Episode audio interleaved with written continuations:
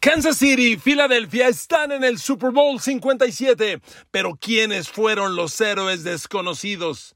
Además de Patrick Mahomes, Jalen Hurts, Travis Kelsey y las figuras, ¿quiénes levantaron la mano y fueron decisivos para llegar a Arizona a la cita mágica del próximo 12 de febrero. Queridos amigos, bienvenidos a mi podcast. Gracias infinitas por el favor de su atención. Lo agradezco de corazón y les doy la bienvenida. A ver amigos, este juego es fascinante porque el fútbol americano es un deporte de conjunto. Necesitamos líderes, necesitamos figuras, pero el conjunto, por supuesto, hace la diferencia. Y hoy vendemos el Super Bowl como en el gran duelo. Patrick Mahomes contra Jalen Hurts. Ese es el gran partido, sí, pero hay héroes desconocidos. ¿Y sabe qué? Es, a mí me parece sorprendente cómo surgieron especialmente del lado de Kansas City jugadores que eran irrelevantes o que ya estaban descalificados por haber jugado mal en el año y de pronto, como son los grandes, el día más importante, en el momento más importante, jugaron su mejor fútbol americano. Y le voy a decir una cosa, sin ellos Patrick Mahomes no estaría aquí. Jugadores que levantaron la mano absolutamente de la nada. A ver, voy a empezar con un dato. Fíjese nada más. en abril pasado, en el draft, que siempre les he dicho, en esta liga todo, todo empieza por el draft. Por eso, a partir del 13 de febrero, cuando conozcamos quién ganó el Super Bowl y hablemos y lo analicemos, a partir del 14, en, en el Día del Amor y la Amistad, Arrancamos rumbo al draft, porque todo en esta maldita liga lo maneja el draft. Ese es el origen de todo. Fíjese el dato que le voy a dar. En abril pasado, Kansas City, el, draft, cada equipo tiene siete rondas. No necesariamente recluta siete jugadores. A veces pierdes algunas, a veces tienes más jugadores. Y para Kansas City fue un buen draft porque reclutó 10 jugadores. ¿Ok? 10 jugadores. ¿Sabe de los 10 novatos que reclutó Kansas City en abril? ¿Cuántos jugaron el domingo? ¡Ocho! Agárrese, ahí le van. Trent McDuffie, primera de draft, corner de Washington, titular. George Karlaftis, ala defensiva de Purdue, titular de rotación. Sky Moore, receptor abierto, segunda de draft de Western Michigan, regresador de patadas, con la jugada más importante de todo el partido. Brian Cook, safety de Cincinnati, titular, permanente. Desvió un balón que interceptó su compañero Joshua Williams, cuarta de draft de Fayetteville State, titular también. Joshua Williams jugó cuando el Jerry Sneed, corner titular junto a McDuffie, se conmocionó. Salió el Jerry Sneed, entró Joshua Williams e interceptó un pase. ¿Ok? Entonces ahí le van. Este Leo China, linebacker interior, él es titular de equipos especiales, nada más, pero bueno, juega. Eh, Darian Kinnard, guard de Kentucky, no jugó. Jalen Watson, corner de Washington State, jugó indudablemente e interceptó un pase. Séptimo, Isaiah Pacheco, corredor de Rodgers. Bueno, jugó y tuvo casi 100 yardas combinadas. Y finalmente el safety Nasir Johnson de Marshall que no jugó. Ocho de diez novatos del pasado draft jugaron, pero no solo jugaron. ¡Qué maldito rol jugaron en el campo! Amigos, todo en la NFL empieza por el draft.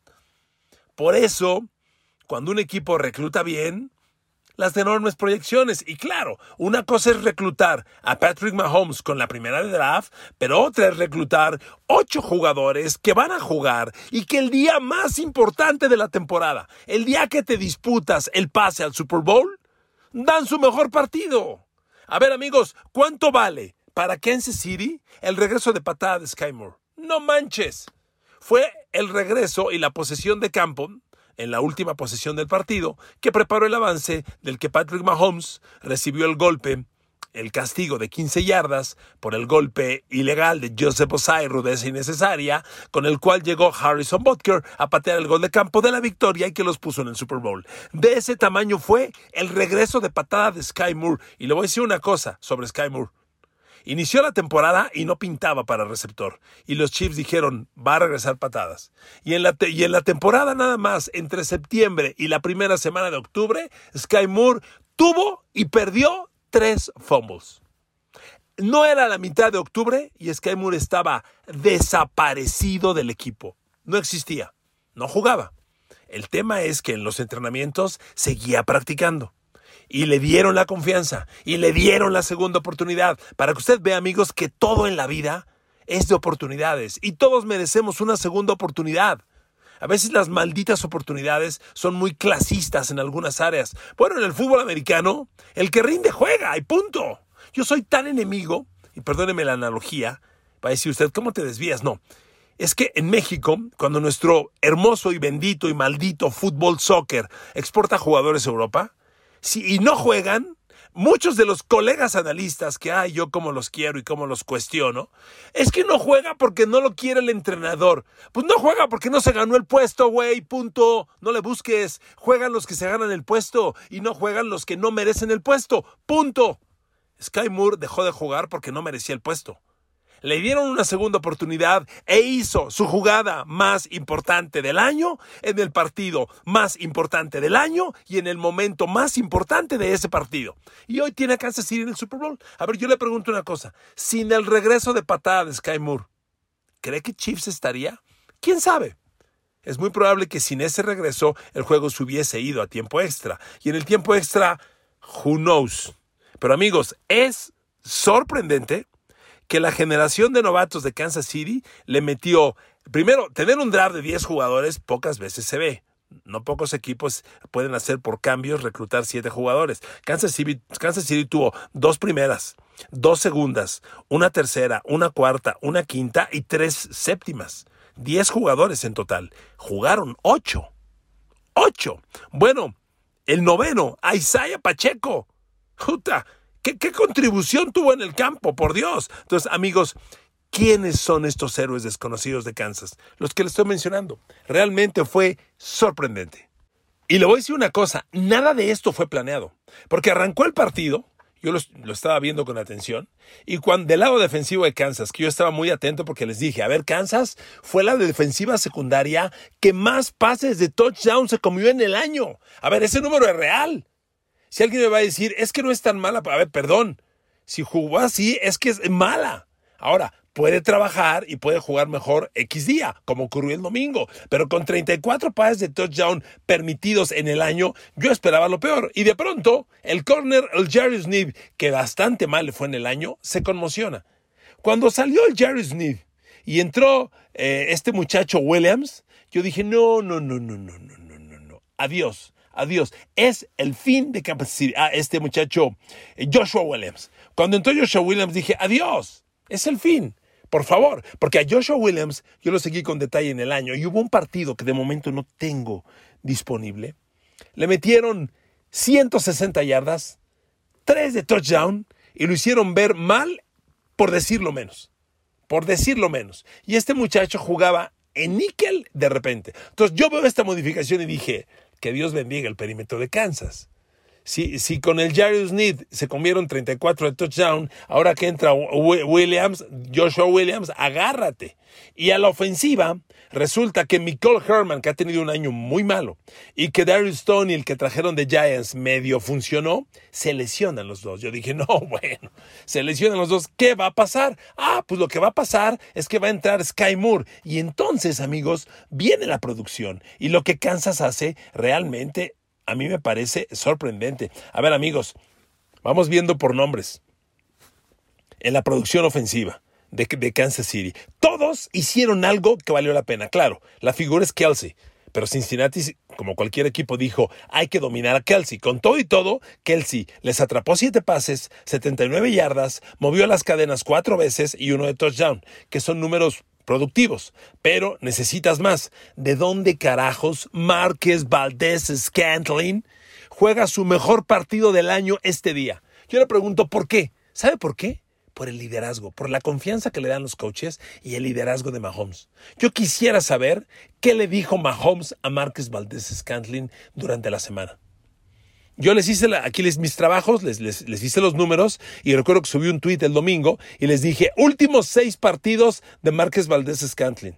Eran algo así como 100 yardas y un touchdown. En los últimos seis partidos, bueno, pues en este juego, Valdés Scantlin capturó 6 de 8 que le lanzaron, 116 yardas, 19 yardas promedio por recepción. Fue el único jugador de Chiefs que capturó pases de más de 20 yardas aire, movió las cadenas seis veces, no hagan menos mover las cadenas. ¿Quieres anotar touchdown? Antes mueve las cadenas, papá.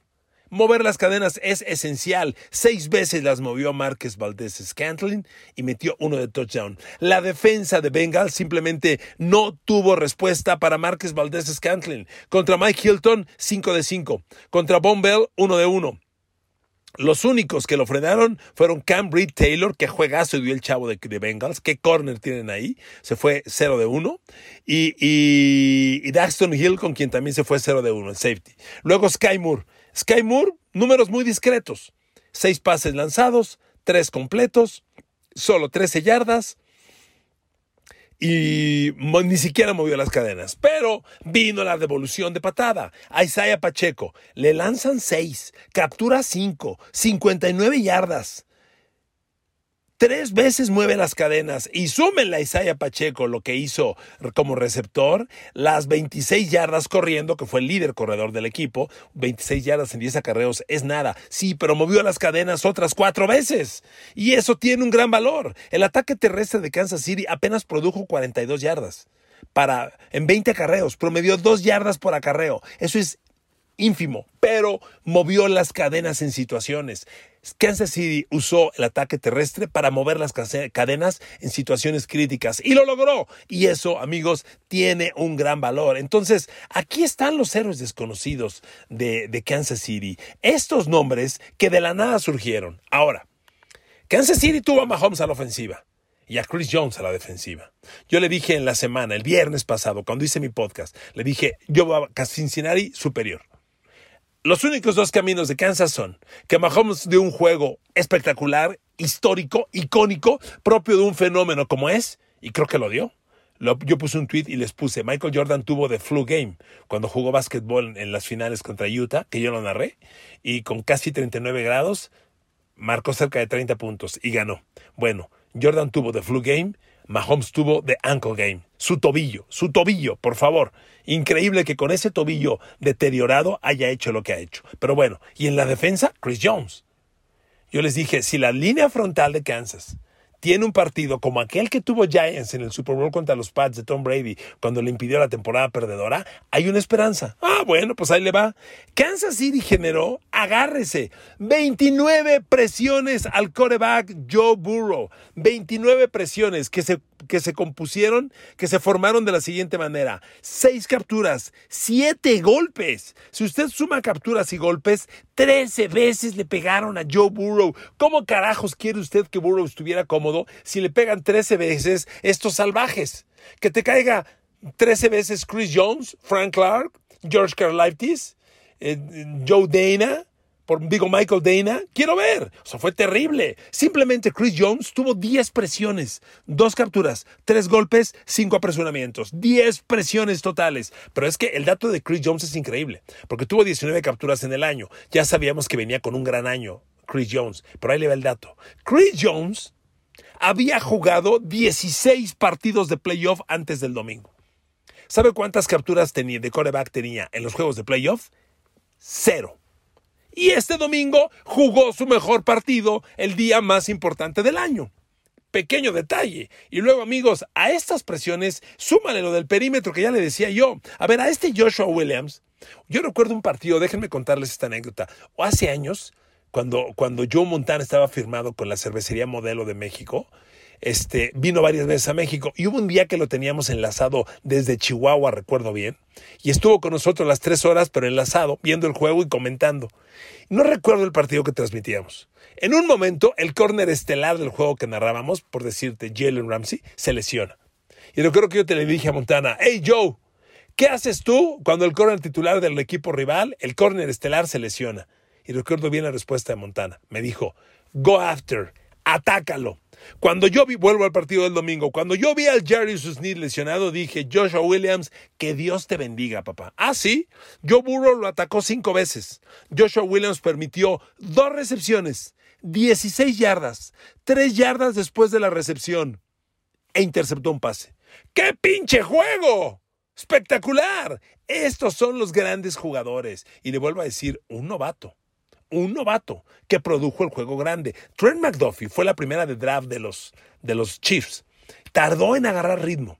Hoy está jugando un juego muy sólido. A ver, Trent McDuffie estuvo en el campo todo el partido. Lo atacaron 12 veces. Le completaron 10. Fueron 96 yardas. Defendió dos pases.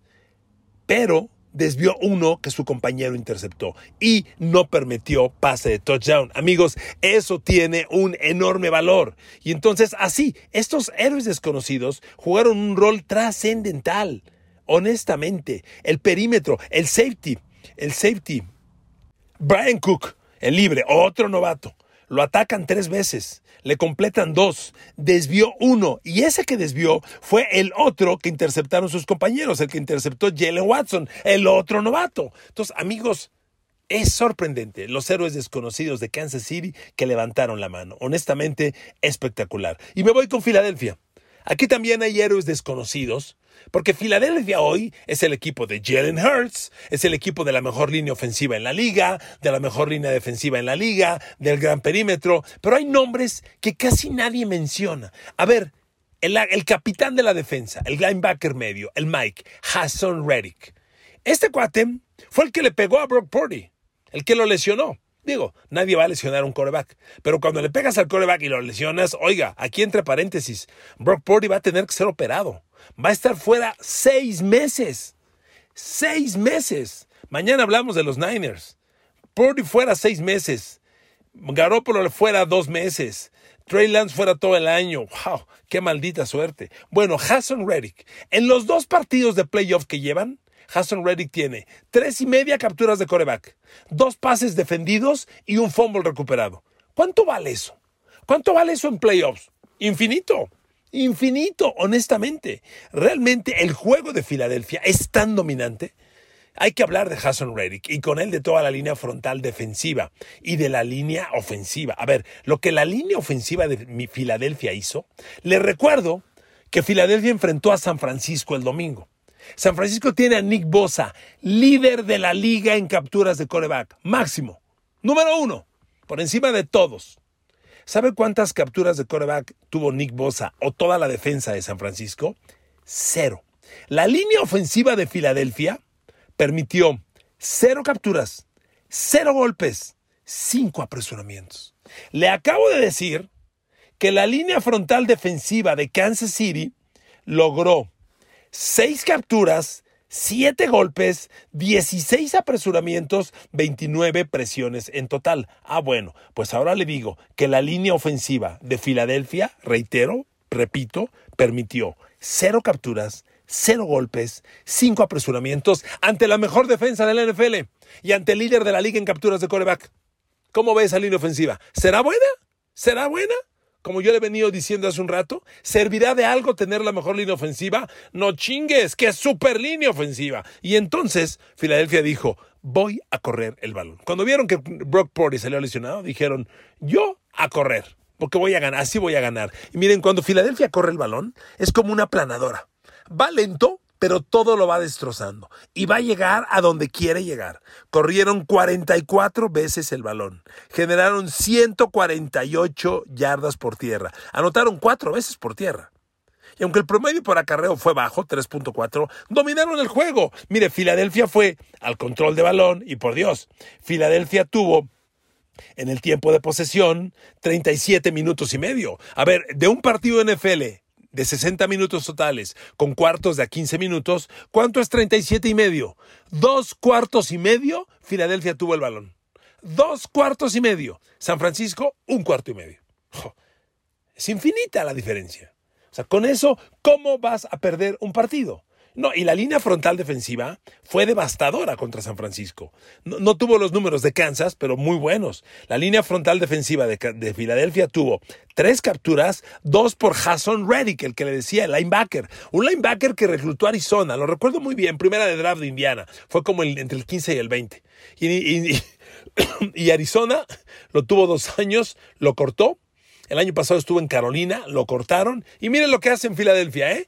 Con estos números ya llegó a 20 capturas de coreback en el año, sumando las de playoff. Ayer tuvo dos capturas Hassan Reddick. Filadelfia tuvo tres capturas, seis golpes, 11 apresuramientos, 20 presiones totales. Espectacular. Espectacular. Y bueno, obviamente Jalen Hurts no fue requerido en demasía y el señor terminó haciendo lo que quiso. Absolutamente. San Francisco, mañana hablaremos de ellos. Pero amigos, Concluyo con esto, que les iba a mencionar al comienzo y se me fue, perdón. Hay algo más que quiero comentar, sobre todo del Kansas City, eh, Kansas City Cincinnati. Hubo dos jugadas erróneamente marcadas por los árbitros que incidieron en el marcador. Amigos, yo soy enemigo de las jaladas esas del no era penal. Puta, ¿cómo, cómo me irrita que la afición mexicana empiece con el no era penal? Se me hace un niño chillón en lugar de defenderse, se tira a llorar y a pedir que le ayuden. Defiéndete, carajo. Bueno, yo creo que en la NFL hay errores arbitrales. Y nunca habrá errores arbitrales de mala fe. Y nunca creo yo que un partido lo definan los árbitros. Un error en el regreso de Sky Moore que yo le decía, el fabuloso regreso de Kansas City, ese regreso, amigos, hay un bloqueo por la espalda del tamaño del mundo. Hay un clipping. Y el clipping fue en la yarda 20. El clipping se aplica en la jugada, en el, punto donde fue cometido. Ese regreso de Sky Moore que inició adelante de la 40 debió iniciar en la 10. Se aplica en este castigo. No lo marcaron. En la carrera que hace Patrick Mahomes, en la que lo empuja Joseph Osai para las 15 horas de castigo, en esa carrera, del lado opuesto a donde corre Mahomes, el, vaya, Mahomes corre por su lado derecho, el lado derecho de la línea. El tackle izquierdo, el que no participa en la jugada, comete un holding del tamaño del planeta. Y estas dos jugadas que yo le comento, las pasó, no es que yo ande jodiendo buscando a ver dónde molestar, no. Las editó y, las y están viralizándose en todas las redes. Y las vi yo en la mañana con Get Up de Mike Greenberg, que es un programa que trato de ver siempre. Amigos, son graves errores que modificaron el resultado. Sin embargo, Kansas City ganó porque lo mereció. Cincinnati y Joe Burrow tuvieron el balón para ganar el partido a un minuto al final y lo entregaron. Lo tomó Mahomes y ganó. Estas dos jugadas son graves errores, enormes. Pero yo creo que ganó el mejor, que es Kansas City y Patrick Mahomes. Gracias por escuchar este podcast. Que Dios los bendiga y vámonos rumbo al Super Bowl. Oigan, viajo el domingo a Arizona. ¿eh? Si es que alguien anda muy preocupado, les informo. El domingo me voy a Arizona. ¿Algún encargo? Estoy listo.